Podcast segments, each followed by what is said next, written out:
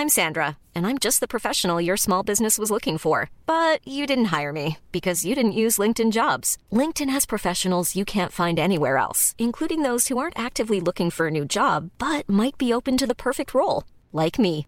In a given month, over 70% of LinkedIn users don't visit other leading job sites. So if you're not looking on LinkedIn, you'll miss out on great candidates like Sandra. Start hiring professionals like a professional. Post your free job on linkedin.com/people today. Entrevista.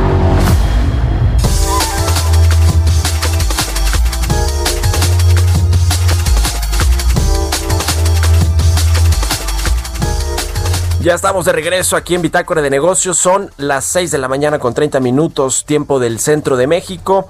Vamos a platicar con Gerardo Durán. Él es director general adjunto de Registros Administrativos Económicos del INEGI. ¿Cómo estás, Gerardo? Muy buenos días.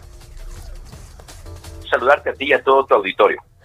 Pues vaya información la que revelaron ayer con respecto a este, eh, pues, es, eh, al, al asunto de las micro, pequeñas y medianas empresas que pues dejaron de operar en México cerca de un millón de MIPIMES que han cerrado por la crisis del COVID-19. Ayúdanos un poquito más a entender todo este eh, levantamiento de datos que hacen ahí en el INEGI y de los datos sobre todo, pues ya que, que salieron y que son ya contundentes. Por favor, Gerardo.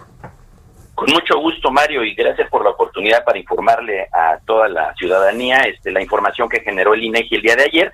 Efectivamente, como lo refieres, ayer, el 2 de diciembre, dimos a conocer los resultados eh, del estudio sobre la demografía de los negocios y también de una encuesta que realizamos vía telefónica acerca del impacto económico en las empresas, sobre todo ahora por el tema de COVID-19 y la pandemia. Bien, mira, en el caso de lo que es la demografía de los negocios, como ya lo has eh, comentado tú, eh, registramos que de un total de 4.9 eh, millones de establecimientos que identificamos en 2019, eh, a partir de los censos económicos que realizamos el año pasado, eh, durante eh, los siguientes 17 meses, estamos analizando el mes de mayo del 19 hacia septiembre del 2020, identificamos un millón diez mil establecimientos menos y eh, también hay que decirlo como parte de estos eventos demográficos, también registramos algunos nacimientos de establecimientos. Estamos hablando de 619.400. Esto nos lleva a un nuevo total de establecimientos de 4.5 millones en el país. Todos estos eventos demográficos se estudian bajo eh, esta característica de una encuesta que realizamos tocando puerta por puerta. Sí. La llevamos a cabo en septiembre y octubre de este año, Mario. Pues qué, qué datos, ¿no? Son pues 17 meses, yo diría que los últimos 7, 8 que han sido los pues más difíciles para la economía mexicana en términos de estas restricciones sociales y del cierre de muchas actividades productivas que se han ido reabriendo poco a poco, pero que finalmente dejaron ya pues eh, como decíamos, a por lo menos un millón de micro, pequeñas y medianas empresas, pues fuera de la jugada, sin la posibilidad de reactivarse y de, y de continuar con sus operaciones. Eh, ¿Qué otros datos eh, relevantes tienen de este, eh, de este estudio que hicieron y que bueno, pues tiene que ver con los establecimientos, con las unidades de negocio que funcionan en México? ¿Qué otro dato relevante nos puedes contar, eh, Gerardo? Con mucho gusto, Mario. Pues mira, el estudio eh, es una muestra que eh, levantamos, te decía yo, en septiembre y octubre, entonces nos permite manejar algunas dimensiones, por ejemplo, eh, las empresas eh, micro, en este caso, que son de 0 a 10 personas ocupadas, hasta 10, sabemos ahí que una de cada cinco, desafortunadamente, pues este, tuvo que cerrar definitivamente. En el caso, por ejemplo, de este segmento de empresas, es donde también nacen, es donde vemos más volatilidad y también encontramos que también nacen más, con un eh, 13%, eh, por ciento, por ejemplo, de porcentaje. Y en el caso de la dimensión de los grandes sectores de actividad, nos damos cuenta que donde más eh, nacen es en el comercio, con 13.7%, y donde más mueren, aquí esto también nos ha sorprendido, es en los servicios privados no financieros, donde una de cada cuatro, estamos hablando de prácticamente un 25%, este, eh, han cerrado definitivamente. Siempre en este periodo comprendido entre mayo del 19 y septiembre del, del 20. Ujú. Interesante, sí, sí.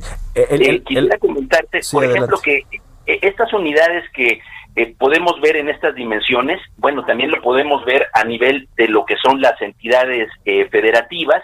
Eh, la muestra nos permite tener representatividad a nivel estatal.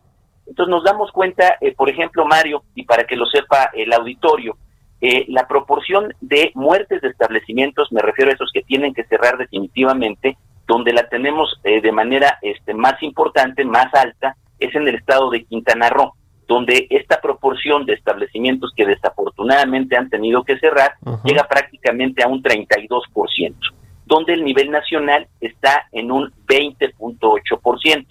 Y entidades donde esto se reflejó en menor medida, digamos un mayor en, eh, un menor, perdón, número de eh, unidades económicas que han tenido que cerrar, los cierres pues es de 13.7, o sea, el extremo es Oaxaca con un 13.7 donde han cerrado menos y donde han cerrado más es en Quintana Roo con más de un 31%. Pues sí, la verdad es que complicado, justamente eso te iba a decir, por principio el sector servicios es el que se ha visto más afectado por el cierre de las actividades, eh, el consumo eh, y los servicios pues eh, muy afectados, incluso es creo que el, sector que ha, que ha venido recuperándose más lentamente y bueno pues nos habla ahí de pues del mercado interno que no logra recuperarse a pesar de lo que nos decía el presidente López Obrador en su informe, eh, en su segundo informe de gobierno, pero también lo que dicen los eh, en, los estados que tienen vocación turística, que son, eh, según los, las propias encuestas también del INEGI de ocupación y empleo y de las de los datos formales que tiene el IMSS de registros de empleados, pues son los que han perdido más puestos de trabajo, precisamente por esta caída que ha tenido el sector turístico en México y ya nos hablabas del caso de, Quintana Roo. Eh, eh, con respecto a otros estudios que hacen, eh, han hecho previamente ya en el INEGI, Gerardo, ¿qué tan grave es la situación dirías tú con, con respecto a lo que hemos encontrado en años pasados, en años pasados, incluso en años donde ha habido pues crisis también, ¿no? Como fue el caso del 2009. Gracias por la pregunta, Mario.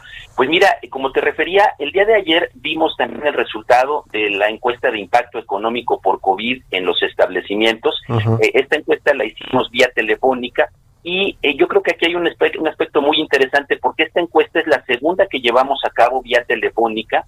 Eh, la primera es con referencia al mes de abril de este año, la segunda con referencia a agosto entonces, e, estas unidades económicas que sobreviven, que se mantienen operando, pues, que no han tenido desafortunadamente que cerrar definitivamente, nos han declarado, sí, una eh, pequeña recuperación, cada vez son menos eh, empresas las que se han visto afectadas, tenemos que 7% nos dicen, pues que ya son menos afectadas ahora, pero nos encontramos, por ejemplo, que eh, lo que les está repercutiendo básicamente son la disminución de los ingresos, una menor demanda, una vez más, eh, este segmento de unidades económicas micro que van de 0 a 10 personas ocupadas son las que más se ven afectadas por este tema de la disminución de ingresos. Se han visto en la necesidad, por ejemplo, también de cerrar 18 días en promedio, pero ya aún así es menor esta necesidad de que hayan tenido que cerrar temporalmente para seguir operando. Nos hablan también de la recepción de, apoyos, apoyos que utilizan eh, básicamente apoyos del gobierno, para eh, poder eh, mantener todavía su actividad económica. Y yo creo que un tema muy importante también, Mario, es esta necesidad que han tenido las unidades económicas de reinventarse. Algo que nos han contestado y nos parece muy interesante es, por ejemplo, que las unidades más pequeñas, estas de hasta 10 personas ocupadas, ahora están tratando de vender por Internet, por ejemplo. Sí, claro, este tipo de cosas ayuda mucho para que puedan ahora eh, mantener también su, su actividad económica. Sí, por supuesto. Eh, quiero preguntarte, eh, Gerardo, y, a ver si lo detectan en estas encuestas que levantan y los estudios en general que hacen en, el INEGI con respecto justo a este asunto de las unidades económicas y las empresas en México. Eh, a ver, las entidades que tuvieron más destrucción de negocios, ya lo decíamos, son Quintana Roo y Baja California Sur. En el lado contrario están Oaxaca y Michoacán, si no me equivoco. Eh, donde hubo menos establecimientos cerrados y Tlaxcala Hidalgo donde se crearon más establecimientos. Quiero preguntarte, los programas sociales del gobierno gobierno que por un lado, bueno, pues nos en, teoría eh, aumentan el consumo en las zonas donde se están repartiendo y, demás, y también los proyectos de infraestructura que tiene echados a andar el gobierno federal en el sureste mexicano, el sur sureste, eh, ¿qué tanto sí están impactando, están ayudando a las economías regionales? Porque se supone que esa era la intención, ¿no? Que se reactivara la actividad en estos, en, estos lugares. ¿Qué, ¿Qué tanta influencia qué tanto impacto han tenido estos dos temas? Gracias por la pregunta. Pues mira, nosotros en realidad cuando hacemos la investigación en estas unidades que han mantenido su operación, simplemente preguntamos por los apoyos recibidos eh, por el gobierno, no hacemos una distinción particular si es el gobierno federal, el gobierno estatal, este, el que esté dando el apoyo, inclusive también el del municipio. Y en este caso, lo que nosotros detectamos simplemente es eh, una recepción de apoyo por parte del gobierno. Ahora, en la segunda encuesta telefónica con referencia al mes de agosto, esta que te comento que es de impacto económico en empresas eh, respecto al tema de COVID, vemos que hay una disminución en general de los apoyos recibidos. No tenemos eh, identificado porque no lo no lo preguntamos con ese detalle el tipo de programa o si es el gobierno federal, pero por ejemplo los apoyos recibidos fueron de un 7-8% eh, por ciento en abril que nos declararon las empresas a un 5.9% en el mes de agosto. Y esto desde luego, bueno, cuando vemos a las unidades que están operando, desde luego pues habría que verlo a nivel de eh, las entidades eh, federativas. Ya referías tú correctamente lo que significa pues en el caso de nacimientos de unidades económicas, tenemos que entidades como Tlaxcala, Hidalgo y Puebla destacan con tasas de nacimiento que van entre un 18 y un 20%, ¿sí? Y en el lado contrario, eh, es, cierto, en Quintana Roo, además de tener eh, muchas unidades que lamentablemente han tenido que cerrar definitivamente, también tenemos que es una entidad donde nacen pocas entidades, ¿no? Estas entidades de vocación turística se han visto pues afectadas por esta situación que vivimos a nivel no solo del país, sino del mundo.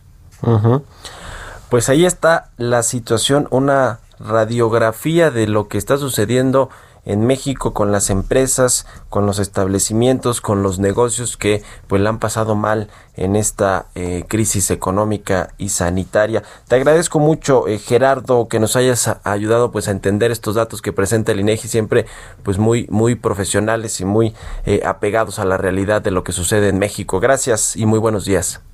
Muy buenos días Mario y un saludo para el auditorio. Igualmente es Gerardo Durán, director general adjunto del INEGI de registros administrativos, económicos de el INEGI. Son seis.